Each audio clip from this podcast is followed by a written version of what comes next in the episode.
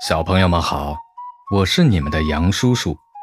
今天咱们接着讲山顶上的饺子店。动物们都知道了神奇的白云饺子，小鹿来了，老虎来了，斑马来了，连平时不爱上山的大象也来了。小狮子的饺子店里挤满了人。大家都要吃白云饺子，都想到天上飞。山顶上没有一丝云彩，小狮子自己可造不出白云。有了白云，才能包出白云饺子。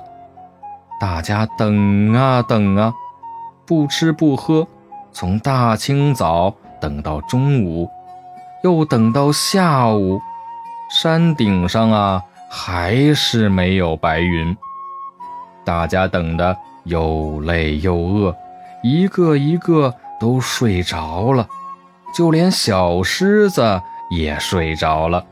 这时候，山顶上飘来一大朵白云，小狮子饺子店随着白云飞了起来，风儿吹着小狮子饺子店飞呀飞呀。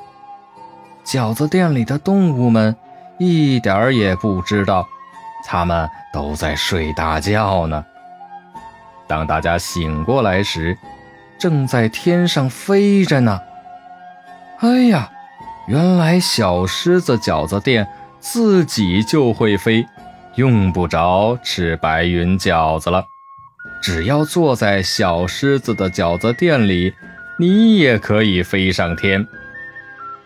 不知不觉间，风儿改变了方向，小狮子饺子店开始往回飞了。飞呀飞呀，大白云越来越小。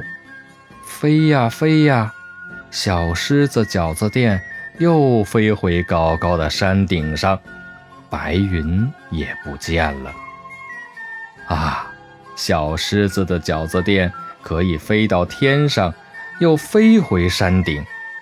大家好像都明白了，小狮子却一点儿也不知道，它的饺子店明天还会不会飞呢？